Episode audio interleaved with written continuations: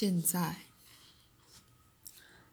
宇宙昨天将开始，宇宙明天已开始。The universe will begin yesterday. The universe began tomorrow. 这两句话都十分的无意义。时事错了，或许你们的时间感完全被搅翻了。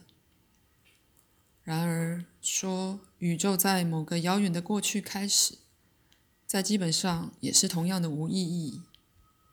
事实上，先前的那两个说法虽然不合逻辑，但的确暗示了一种现象，显示出时间本身只不过是个创造性构造。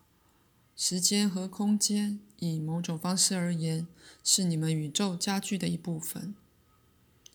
对时间一刻刻过去的体验本身，属于你们心理上的房间，就和钟是挂在你们的墙上一样。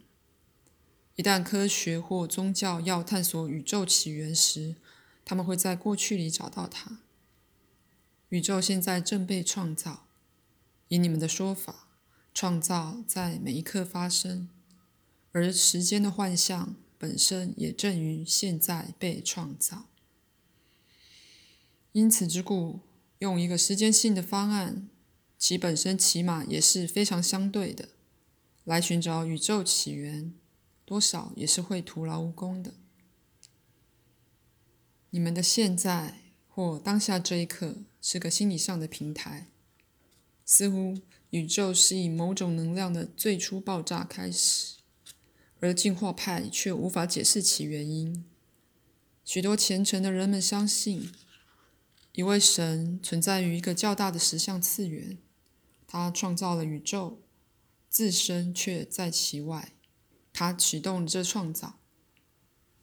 许多人跟随上面那两种信仰的其中一种，相信不论宇宙来源为何，这宇宙必然会耗尽其能量。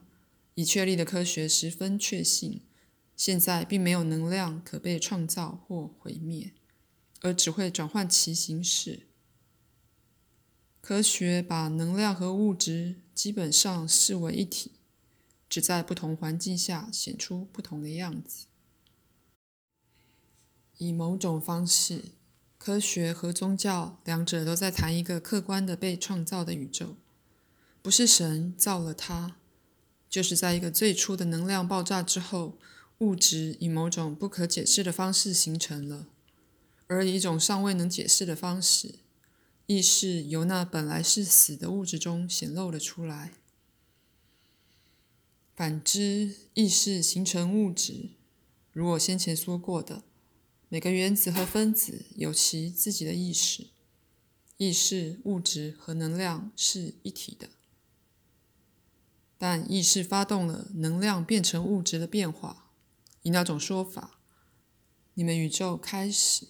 是意识扩展的一个胜利，即意识学会将自己转译成实质形式，就与任何意念从你们认为的主观性露出成为实质的表现那样，宇宙以同样方式，但以不同程度露出成为实质。此书每位读者的意识，以你们的说法，在宇宙形成之前即已存在。但那意识是还未凸显的。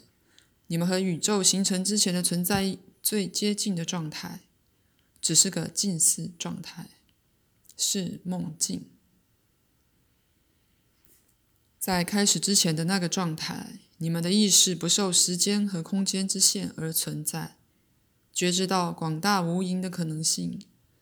这是极难用言语表达的。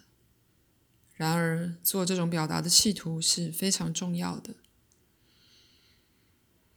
你们的意识是一个无限原创性的创造过程之一部分。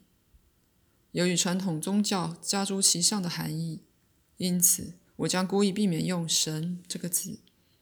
在这整本书里，我会一直试着解释这神圣过程的特征。我称这过程为“一切万有”。一切万有是如此的为其创造物的一部分，以致几乎不可能。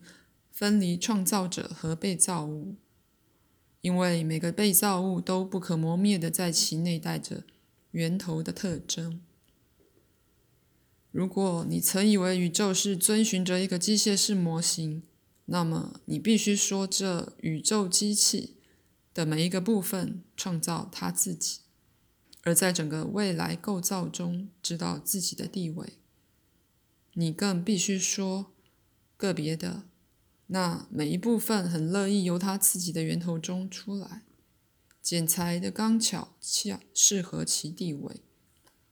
同时，那个别的源头也同样密切的是每个其他个别部分的源头。我也并不是说宇宙是某个心理机器的结果，而是说意意识的每个部分都是一切万有的一部分。并且宇宙以自发的神圣的秩序落到一块儿，而意识的每部分在其内都带有对全体不可磨灭的知识。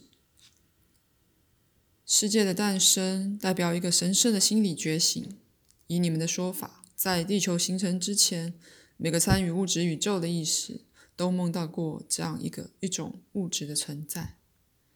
以比你们的说法更大的说法而言，说宇宙尚未形成或宇宙已然消失是相当真实的。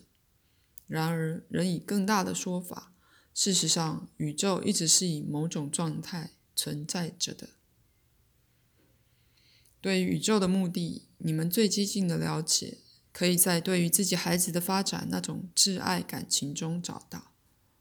在你们要他们能充分发挥其能力的意图中找到，你们最高的热望能给你们一些模糊线索，那和在你们自己最细微行动背后的伟大创造冲动有关。